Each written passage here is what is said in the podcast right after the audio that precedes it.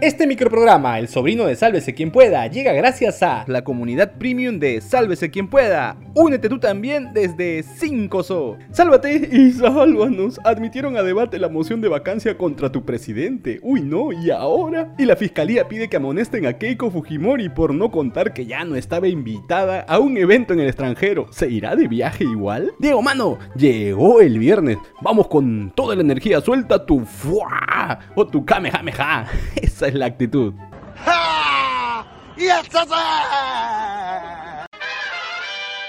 Un nuevo capítulo en esta mecha de poderes. En el Congreso se admitió a debate la moción que pide la vacancia contra tu presidente Pedro Castillo por incapacidad moral. Con 73 votos a favor, entre ellos el de Valdemar Cerrón y otros parlamentarios de Perú Libre, se acordó realizar el debate el próximo 7 de diciembre a las 3 de la tarde. Día en el que el jefecito de Estado tendrá que ir a defenderse o enviar a su abogado para evitar como sea que lo destituyan. Pero eso no fue todo. Ayer en la Comisión de Constitución y Reglamento del Congreso también se aprobó por mayoría el predictamen que propone regular el procedimiento para suspender al presi Pedro Castillo de sus funciones. Es decir, con esta iniciativa buscan desarrollar la figura de incapacidad temporal que está en el inciso 1, artículo 114 de la Constitución Política.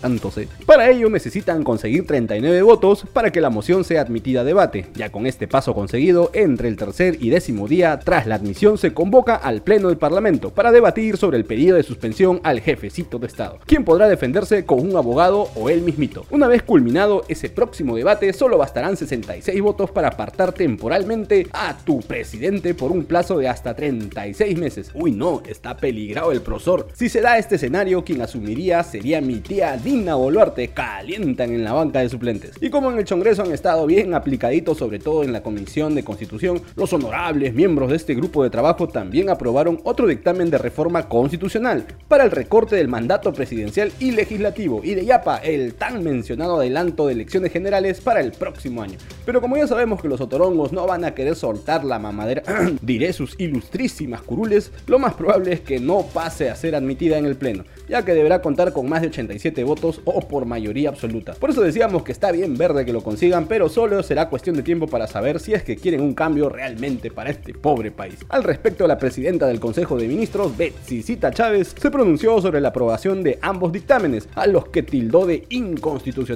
en la primera conferencia que ofreció a sus mejores amigos, los periodistas. Esto es inconstitucional. Existen sentencias del Tribunal Constitucional que hablan de los dos tercios. Disminuirlo significa una clara vulneración a la Constitución. A su madre, ¿y así quieres tender puentes para el diálogo con tus chocheras los congresistas? Manita, por si acaso te contamos que al menos siete bancadas han rechazado la convocatoria que hiciste. ¿ah? Creo que mejor cambiamos de estrategia, ¿no? Ya como lo habían anunciado, el grupo de alto nivel de la OEA brindó un informe preliminar sobre la situación política en nuestro país y concluyó que la institucionalidad democrática está en riesgo debido a todos los problemones que suceden a diario.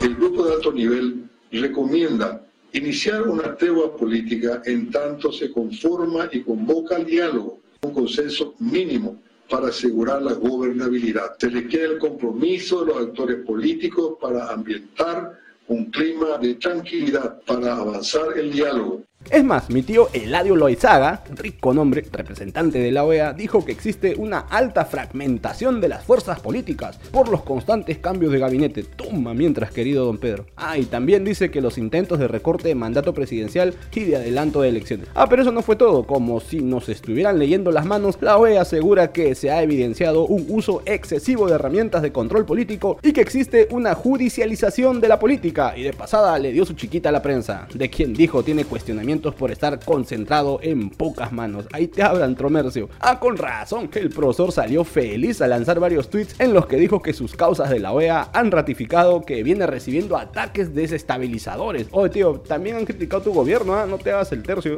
no nos leas solo lo que te conviene. Por ejemplo, el canciller César Landa, en la reciente conferencia de prensa que ofreció su jefecita, Betsy Chávez, aprovechó para hablar de la negativa de la cuestión de confianza. La decisión que voy a tomar el tribunal eh, como gobierno democrático, ¿no?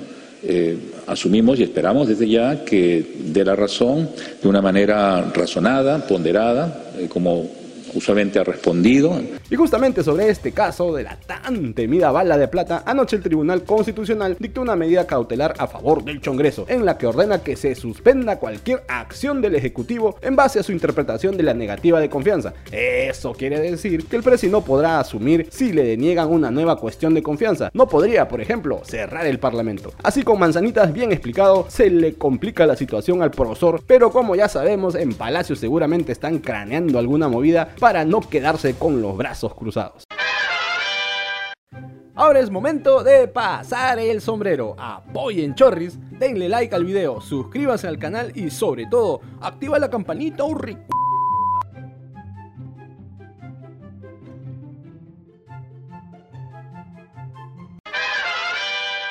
tremendo problemón en el que se ha metido la ex ex ex candidata presidencial Keiko Fujimori. Pues sucede que la fiscalía ha pedido que sea amonestada por inducir al error al Poder Judicial, por incumplir con informar de sus actividades en su viajecito a España e Inglaterra. ¿Y eso por qué? Ah, ah como sabemos que te encanta el chisme, te lo resumimos. Sucede que la lideresa de Fuerza Popular dijo que había sido invitada como ponente por parte de la Universidad de Oxford. Incluso hasta le dieron el permiso, pero ¡oh sorpresa! Se había olvidado luego de contarle a las autoridades judiciales que la casa de estudio extranjera declinó la invitación. O sea, ya no, gracias, no nos llames, nosotros te llamamos. Obviamente, el fiscal a cargo del caso, mi tío José Domingo Pérez, alto que se achoró y presentó la queja formal. Por su parte, la abogada de la hijita de don Alberto informó, pero ya luego de que se destapara todo este rollo, que su patrocinada canceló su viaje a Londres y que su llegada a España podría variar de fecha. Dice que van a esperar si les confirman si podrá participar del evento, o si no, caballero como el profesor se quedará con las maletas hechas.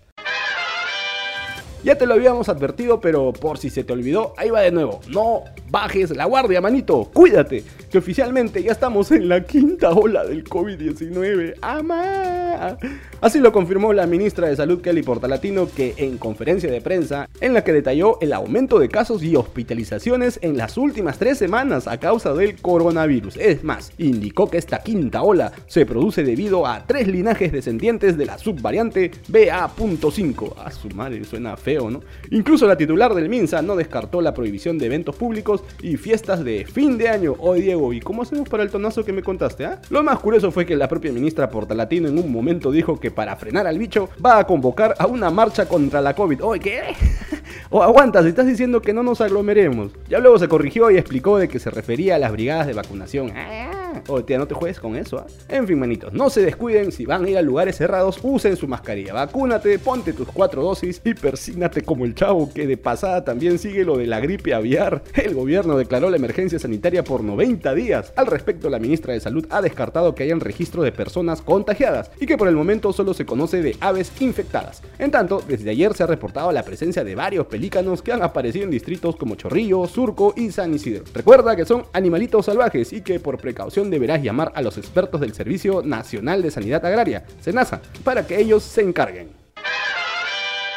Ahora llegó el momento más esperado, olvídate de la política y vamos con el fútbol del mundial. Ayer tremendo partidazo que se jugaron las elecciones de Japón y España. Los nipones, al mismo estilo que los supercampeones, le voltearon el marcador a la madre patria, que poco nada pudo hacer. El segundo gol fue con polémica. ¿O oh, salió o no salió el balón? ¿Ustedes qué opinan? Déjanos tus comentarios aquí abajito. Mientras tanto, y a la misma hora, Alemania enfrentó a Costa Rica, que les aguó el triunfo ya que con el resultado del partido de Japón se quedó fuera del mundial. Increíble. Este partido además fue histórico ya que contó con la terna arbitral conformada por mujeres, un gran avance para el deporte más bonito del mundo. Para hoy, el menú de la pelotita tiene otros encuentros vibrantes, como Portugal versus Corea del Sur. El bicho ya quiere verse en octavos, mientras que Ghana y Uruguay vuelven a verse las caras. Eso sí, ah, Luis Ares incluso ha dicho que no va a disculparse por la manazo que metió en el partido del Mundial del 2010, ¿te acuerdas? Finalmente, cierran la jornada de la fecha 3 del Mundial Serbia ante Suiza y Camerún ante Brasil, que seguramente jugará con los suplentes porque ya está más clasificadazo.